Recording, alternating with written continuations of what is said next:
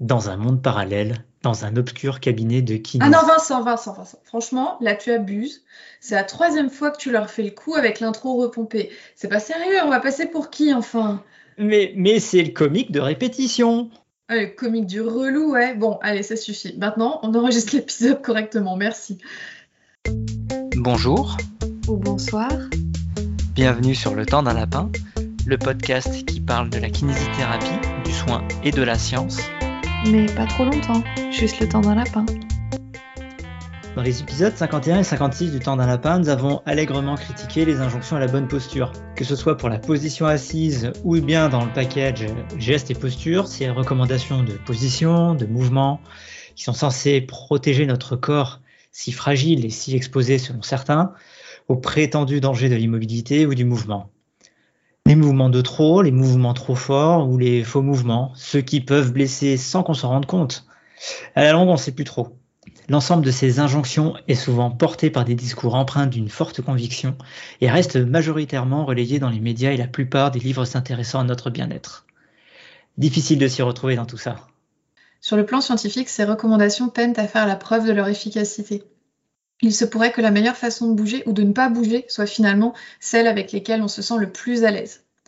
Aujourd'hui, sur le temps d'un lapin, revenons d'abord sur l'histoire de la bonne posture et ses dérives sous-jacentes, pour ensuite discuter de ces situations où la modification de posture peut être utile. Tous nos outils pratiques pour que ça serve vraiment à quelque chose, parce que ça peut. Bonjour tout le monde, bonjour Vincent. Bonjour Marie, bonjour à tous. Alors Vincent, est-ce qu'on sait d'où elle vient cette obsession pour la bonne posture? Eh bien, en fait, cette obsession, on sait qu'elle, euh, on sait à peu près d'où elle vient et ça vient d'il y a très longtemps. Dans l'épisode 56, on vous avait parlé d'un livre qui s'appelle Stand Up Straight, History of Posture de Sander L. Gilman. Et c'est un ouvrage de sociologie qui s'est intéressé à cette question et qui nous permet déjà de savoir que c'est une, une notion qui remonte à l'Antiquité, puisqu'il y a des écrits qui remontent à, à Hippocrate, et que euh, cette question de la posture, c'est un mélange des genres entre des conceptions esthétiques, des conceptions philosophiques et des conceptions euh, morales. Et, donc pas forcément de santé initialement? Pas du tout. D'accord. Alors, le lien entre posture et santé était présupposé. D'accord. Et ce que l'auteur décrit, c'est que euh, au final, il y a eu une confusion entre ce qui était de la posture normale et la posture normative, et la mauvaise posture et la posture pathologique.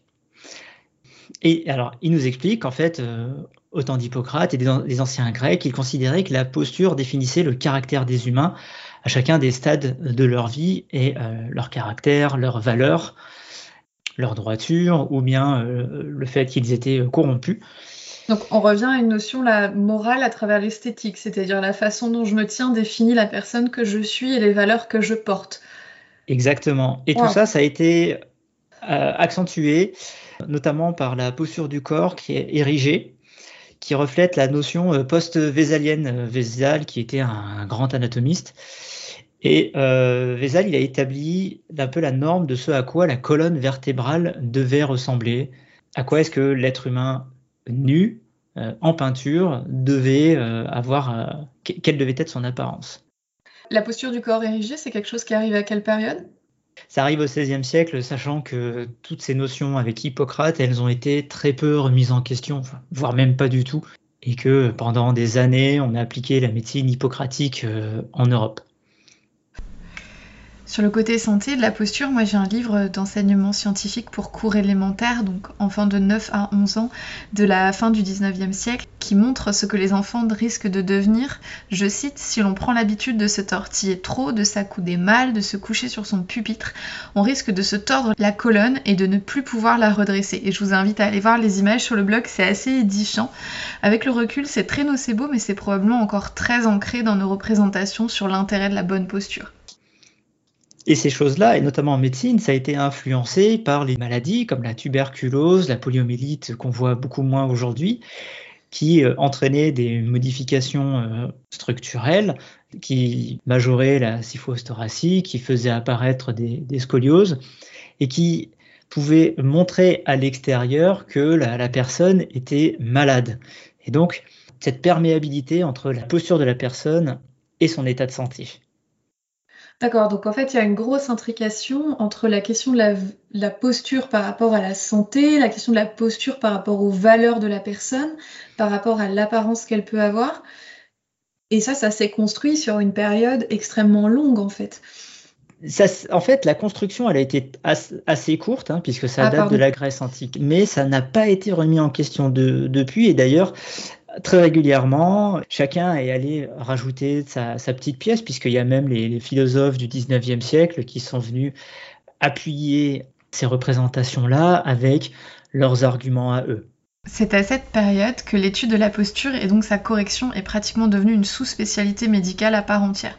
Seule une bonne posture pouvait maintenir l'individu dans un état de bonne santé, il fallait donc leur apporter l'analyse et les moyens les plus efficaces pour modifier, corriger, améliorer cette posture. Gilman évoque combien cet objectif a guidé l'évolution des disciplines médicales scientifiques, mais également celle, déjà à l'époque, des thérapies alternatives de correction de la posture.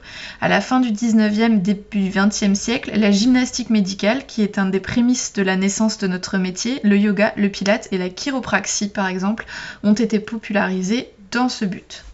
Dans le même temps, d'après Gilman, la posture érigée droite a été par endroits considérée comme un reflet de l'appartenance à la condition humaine. Dans une période où beaucoup pensaient qu'il existait plusieurs races d'hommes, ce prétendu reflet a d'abord été utilisé pour questionner l'humanité des personnes noires, car décrites comme penchées, par exemple par Julien Joseph Viré en 1801. À la même période, des campagnes anti-esclavagisme arguaient qu'en détruisant la posture des esclaves et donc en leur faisant prendre une posture courbée, l'esclavage les privait par ce biais, entre autres, d'une partie de leur condition humaine justement. La question de la posture va donc bien au-delà d'un supposé intérêt médical à la fin du XIXe siècle. Gilman résume en disant que la posture a fini par être utilisée comme un raccourci pour séparer les personnes dites avancées des personnes primitives, mais aussi les belles personnes des personnes laides et les personnes en bonne santé des personnes dites malades. Une partie de ces raccourcis sont, je pense, encore utilisés aujourd'hui, notamment tout ce qui associe posture et santé, et c'est ce qui nous pousse ici sur le lapin à continuer à nous informer et à partager nos avancées. Heureusement, ces principes de bonne posture, euh, ils ont commencé à être remis en question. Quand est-ce que ça a commencé cette affaire? C'est pas si vieux que ça. Hein. Euh, ça fait une petite vingtaine d'années qu'on commence à faire, euh, mettre en doute le lien entre les postures et la douleur. Et euh, là-dessus, vous avez un excellent article qui s'appelle La chute du modèle postural, structurel, biomécanique, illustré par la lombalgie, qui est sorti en 2011 et qui a été rédigé par Eyal Lederman, qui est un ostéopathe dont on vous a déjà parlé dans l'épisode 36 sur les abdos ce qu'on peut conclure de cet article, c'est que globalement, les asymétries structurelles et posturales ne permettent pas de prédire les lombalgies et sont peu susceptibles d'en être la cause. Tu sais, c'est ce qu'on avait dit dans le lapin sur le cartable. Oui. Que en fait, le poids des cartables était peu susceptible d'induire des modifications structurelles du dos des enfants, mais qu'en plus, ces modifications structurelles-là, on ne sait pas bien dans quelle mesure est-ce qu'elles sont douloureuses. Exactement. Et de la même façon, les changements locaux et globaux de la biomécanique spinale ne sont manifestement pas la cause des lombalgies et que du coup, ce modèle prédictif comme quoi si vous êtes trop cambré, vous allez avoir mal au dos ou si vous êtes euh, pas assez, euh, ne fonctionne pas puisque il y a une espèce de biais de sélection qui va faire qu'on va réaliser des imageries à des personnes qui ont plutôt mal et qui vont adopter spontanément des positions dans lesquelles elles seront mieux et que peut-être que ces positions exacerbent des, courbures ou les réduisent et s'éloignent des standards qui sont associés de manière présupposée à une bonne santé ou à une non-douleur. Et finalement, dans un modèle de la douleur biopsychosociale dans lequel le bio a sa part d'importance, mais euh, qu'il ne faut absolument pas négliger les autres composantes qui peuvent alimenter les phénomènes douloureux, eh bien, ce lien posture-douleur, finalement, il ne tient pas la route. Et c'est pas pour autant qu'on voulait ne rien faire. On a beaucoup critiqué et on s'est dit que ce serait aussi sympa finalement de vous proposer des outils pratiques pour utiliser la posture à votre avantage quand vous avez mal et si vous avez mal. Parce que, en fait, oui, on n'a pas osé vous le dire avant, mais en fait, si, ça peut être utile, mais dans certaines conditions. Oui, parce qu'en fait, des fois, le patient, il va adopter une posture qui lui permet d'aller mieux spontanément, ou au contraire, la posture qu'il adopte euh, va l'entretenir dans ces phénomènes douloureux, dans ces cercles vicieux de j'ai mal, donc je bouge moins, donc j'ai encore plus mal. Des exemples comme ça, on en a plusieurs à vous donner. Et ce que tu disais tout à l'heure, Vincent, sur le modèle biopsychosocial, pour moi, il va pas sans euh, l'approche euh, personne centrée. C'est important de déconstruire la question du, modèle postural, structurel, biomécanique, parce que, en fait, finalement, le plus important, comme on disait, c'est ce qui compte pour la personne et c'est ce qui va aider la personne. Et c'est de voir que ce que fait la personne, est-ce que c'est aidant ou non. Par exemple, si je prends une patiente qui présente euh, une névralgie cervico-brachiale, c'est-à-dire une, douleur à composante neuropathique liée à une irritation nerveuse sur le trajet, alors soit au niveau des cervicales, soit au niveau du plexus brachial, cette personne, si elle se tient les épaules basses et en arrière, cette posture, elle est plutôt socialement recherchée en dehors d'une situation douloureuse, tout simplement parce que, euh, soi-disant, elle est bonne pour notre santé, mais c'est surtout que chez une femme, elle met en valeur la poitrine, ce qui est problématique en soi, on est bien d'accord. Mais chez une personne qui a mal, ça peut entretenir une sensibilisation du plexus brachial, puisque les épaules basses et en arrière, ça va créer une tension sur la partie antérieure du cou, euh, le haut des clavicules, là où passent les troncs nerveux. La tension en permanence entretient cette sensibilisation et peut entretenir cette douleur. Il est possible que dans ce type de conditions, la personne soit soulagée en empruntant régulièrement une posture plus avachie, avec les épaules enroulées, le haut du dos arrondi malheureusement pour les canons de la beauté, bah, effectivement, ça renferme un peu la poitrine, mais c'est pas le sujet en fait. Apparemment, il y a quand même une grande variabilité selon le mouvement de la personne, de la modification du calibre des foramen d'un individu à l'autre. Donc les foramen, c'est l'espace au niveau des cervicales où passent les structures nerveuses et qu'en fait, ça mérite de passer un petit peu de temps en cas d'irritation nerveuse avec la personne à chercher le mouvement ou la position dans laquelle elle sera le plus confortable, même si ça sort des canons de beauté standard. Un exemple qui peut s'en rapprocher, ça va être les patients, ou plus souvent les patientes qui présentent des douleurs cervicales et qui vont avoir un rachis très droit, qui vont avoir des cervicales très droites, une posture très, très redressée et qui vont euh, se plaindre d'avoir des limitations de, rotation, par exemple, hein, dans, les, dans les amplitudes. Chez ces personnes, on peut obtenir un soulagement de la douleur assez rapide, je ne vais pas dire complet, mais euh, une très grande amélioration de leurs symptômes, tout simplement en leur disant de relâcher leur cervical, c'est-à-dire d'adopter une posture moins rigide, moins fixée, d'essayer de descendre la tête. La semaine dernière, j'avais une patiente qui était exactement dans ce cas et qui me disait mais c'est comme ça qu'on nous dit de nous tenir c'est comme ça qu'on doit être. C'est comme ça qu'on doit être pour des justifications ancestrales esthétiques, mais encore une fois, sur la question de la, de, la justification médicale, dans la mesure où chaque individu est unique et va avoir une histoire de santé et un vécu douloureux unique, on ne peut pas appliquer une généralité à, aux personnes individuellement parlant. Oui, c'est comme ça qu'on lui dit de se tenir. Aujourd'hui, ce n'est pas comme ça qu'elle a besoin de se tenir pour aller mieux.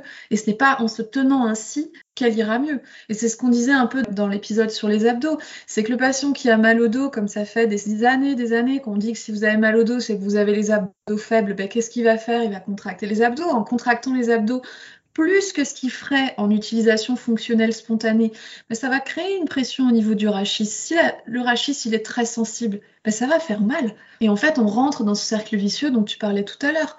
Et oui, et notre objectif, c'est de sortir à chaque fois de ce cercle vicieux, d'apporter un peu plus de confort pour pouvoir mieux gérer les autres douleurs.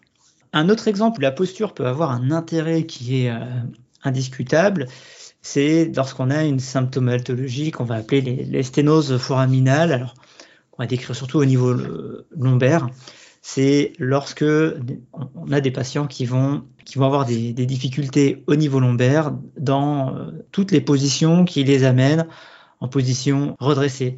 Ça va être d'être debout, ça va être de marcher, ça va être de descendre. En somme, des patients qui ne sont bien que penchés, c'est ça?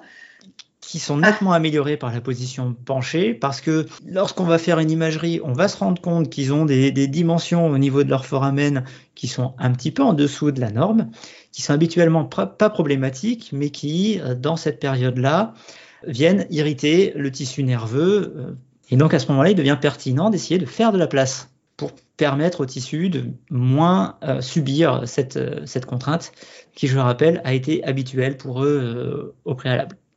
Sauf que faire de la place, je suppose que ça ne va pas coller avec la bonne posture telle qu'on la prend. ah ben non, puisque ça va impliquer ben, peut-être de, s'avachir dans un fauteuil, hein, voire de, s'installer dans la, position de, l'ado, les jambes sur la table, avec un, très gros arrondi au niveau lombaire, hein, cette position qui fera se hérisser les poils de tout ergonome euh, qui se respecte. C'est quelque chose qui peut nous amener à proposer à une personne âgée un déambulateur. L'idée n'étant pas de lui montrer que c'est une personne âgée qui doit avoir un déambulateur par rapport à ses troubles de l'équilibre, mais plus que ce déambulateur va lui permettre d'adopter une position de marche dans laquelle il va être en appui, donc pouvoir se décharger, réduire les contraintes au niveau de ses foramen et donc avoir moins facilement mal, pouvoir être un petit peu plus actif ou pouvoir continuer à faire les activités qui sont importantes euh, pour lui. D'ailleurs, c'est ce qu'on appelle le, signe du caddie et qui est un signe dont j'ignore absolument la sensibilité et la spécificité, mais qu'on retrouve assez souvent chez les personnes qui ont cette symptomatologie. Un autre outil en lien avec la posture que vous pouvez utiliser, et ça marche assez bien avec des personnes qui ont des douleurs euh, radiculaires de type euh, sciatique, et qui vont souvent vous dire qu'elles n'arrivent pas à trouver une position confortable pour dormir. Elles ont essayé euh, toutes les positions possibles et imaginables. Elles ont assez spontanément évité la position euh, couchée sur le ventre, mais euh, quand elles sont sur le côté, elles finissent toujours à avoir une augmentation de leur douleur radiculaire. Et un truc qui a l'air de plutôt bien marcher, c'est de leur proposer un, un, coussin. Alors, vous savez, ces coussins banane ou ces coussins d'allaitement. J'en ai un depuis quelques années, je le quitte plus. et sur lesquels elles peuvent venir poser, euh, leurs jambes ou poser leurs bras aussi. Hein, ça fonctionne aussi pour les névralgies cervico-brachiales. Euh, ça évite de le faire sur euh, la personne qui dort à côté de vous ou sur le, chat ou le chien qui dort à côté de vous et qui risquerait en bougeant de venir vous irriter. Et ça peut apporter un confort qui va peut-être pas durer toute la nuit, mais qui va vous permettre d'obtenir une plage de confort, vous offrant cette opportunité de dormir un peu, de récupérer ou d'être soulagé. Et tu voulais aussi nous parler des talonnettes. Attention, est-ce qu'on a fait un épisode sur les semelles J'attends de voir ce que tu as à me proposer. Cette question de la talonnette, ça m'est venu la semaine dernière avec un patient. Attention, un niveau de preuve moi-même. Un patient qui venait à l'hôpital pour une lombalgie avec, euh, une sciatique, qui se plaignait d'avoir l'impression que lorsqu'il marchait, il avait son pied gauche qui tout d'un coup euh, tombait et son bassin qui était entraîné et que ce mouvement-là était douloureux pour lui.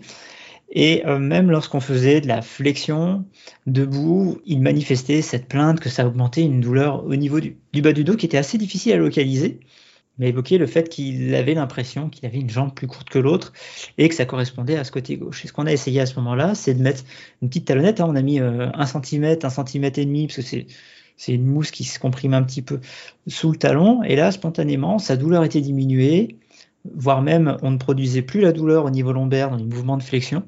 Et du coup, le patient, il est reparti avec un bout de mousse découpé qu'il a mis dans sa chaussure et qui lui permettait de marcher quasiment normalement. Or, vous connaissez mon amour euh, pour les semelles, mais là, finalement, on a une illustration de, quelque chose qui modifie peut-être la biomécanique, qui la modifie probablement, hein, puisque on ne fait pas une modification d'un demi-millimètre avec euh, une matière euh, spécifique, non, on crée clairement euh, un décalage de 1 cm, 1 cm et demi, qui a forcément une modification sur la cinématique du membre inférieur et des lombaires et qui a permis au patient d'être soulagé. Cette talonnette, il est fort probable que quand il aura beaucoup moins mal, il pourra l'enlever et reprendre une vie normale puisqu'il avait ce décalage avant d'avoir mal finalement, on en revient à ce qu'on dit tout le temps, en fait. C'est les, solutions miracles qui sont censées marcher pour tout et pour tout le monde, c'est non. Par contre, la question de la solution adaptée temporaire à une situation douloureuse donnée qui permet une réduction de la douleur et donc un maintien des activités, en questionnant euh, l'intérêt du dispositif pour pas dire bah en fait je peux pas l'enlever parce que si je l'enlève ça va revenir mais en fait non je le porte parce que j'ai moins mal donc je peux continuer à bouger ça va devenir notre gold standard on peut même aller plus loin et chercher les, solutions des patients et avec les patients. Euh, très souvent, on, tire un peu trop rapidement un trait sur ce que les patients ont pu tester, alors que souvent, on a plein d'indications sur euh, ce qui a fonctionné, ce qui ne fonctionne pas, ce qui, les, ce qui les aggrave, et ça nous permet de trouver des pistes de traitement, des positions de confort et qui vont nous permettre de les soulager le temps que leur symptomatologie s'améliore. Et puis, euh, quelque part, pour l'alliance thérapeutique, de savoir ce que la personne a déjà essayé et de ne pas lui proposer de forcer pour réessayer un truc qu'elle sait qui n'a pas marché, c'est quand même pas mal pour essayer de garder la confiance que tu as pu instaurer auprès de cette personne. Ça m'est arrivé la semaine dernière avec un patient où euh, je me suis rendu compte à un moment que, en fait, euh, je lui proposais des choses qu'il avait déjà testées. Ouais. Et ça m'a permis de valoriser son implication Ouais. De, valoriser le fait qu'il a essayé de trouver des solutions, qu'il s'est retrouvé un petit peu coincé et que du coup, on allait travailler ensemble pour proposer autre chose. Oui, mais parce que tu t'en as rendu compte, pas parce que tu l'as forcé en lui disant que ça devait être mal fait et qu'il fallait qu'il recommence. Voilà, et en fait, c'était un patient qui avait gardé un peu pour lui ce qu'il avait essayé de faire pour aller mieux, et qui du coup s'est ouvert en disant bah voilà j'ai aussi testé cette chose, telle position, ça ça marche pas, voilà qui, était vraiment au début dans une relation très, euh, très descendante entre le, soignant et le soigné et qui au final a apporté son expérience qui nous a permis de beaucoup progresser euh, dans, dans, sa prise en charge. Qu'est-ce qu'on peut conclure de tout ça en fait? Ben, Dans la mesure où on n'a pas de preuves suffisantes de l'intérêt réel de la bonne posture pour prévenir les douleurs ou prévenir des pathologies soi-disant à venir, et eh ben, je pense qu'on a tout intérêt à se recentrer comme on vient de le dire, vers la personne. Qu'est-ce qu'elle vit? Qu'est-ce qu'elle ressent? Quand est-ce que la douleur est plus forte, moins forte? Là, je vous invite par exemple à relire notre infographie sur la douleur. Qu'est-ce qu'elle fait pour aller mieux? Qu'est-ce qui la soulage? Et dans ce cas-là, pourquoi s'empêcherait-elle de faire quelque chose qui la soulage si l'injonction derrière, elle ne repose que sur une tradition? Et où du coup, finalement, la première question qu'on pourrait avoir à se poser, c'est qu'est-ce qui vous fait du bien à vous? Et si ce qui vous fait du bien à vous, c'est d'être complètement avachi sur votre fauteuil au travail, eh ben, il va falloir réfléchir à comment peut-être vous pourriez intégrer cette posture qui n'est pas socialement valorisée parce que cette posture, elle va valoriser votre bien-être, elle va valoriser votre sensation avec votre corps, elle va déconstruire un peu une peur de se blesser en étant avachi, parce que ça, effectivement, c'est des choses qu'on n'arrive toujours pas à prouver et dont on n'a toujours pas vraiment euh, la preuve de la nécessité d'éviter d'avoir le dos. Et c'est ça qui va faire que le quotidien des gens va changer. Exactement, en fait, ça nous permet d'aller chercher ces solutions à court terme qui, derrière, vont nous amener à ce que Greg Lehman appelle calm shit down, ce qui signifie euh, calmer les choses, diminuer l'irritabilité, ce qui, derrière, va permettre de reconstruire quelque chose de solide, de résistant, de plus, euh, de plus endurant. On arrive donc à la fin de cet épisode. Comme vous avez pu le voir, on vous propose des choses qui n'ont pas forcément un niveau de preuve très élevé, mais les gourous de la bonne position, de il faut se tenir droit, n'ont guère plus de preuves à, nous opposer, voire même il existe plutôt des preuves qui vont à l'encontre de leurs affirmations. Est-ce que vous, avec vos patients, vous avez d'autres outils en lien avec leur posture, euh, en lien avec la compréhension de leurs problématiques qui vous permet de leur apporter euh, un confort euh, temporaire, voire même durable. Est-ce que vous êtes d'accord avec les petites solutions qu'on vous a proposées?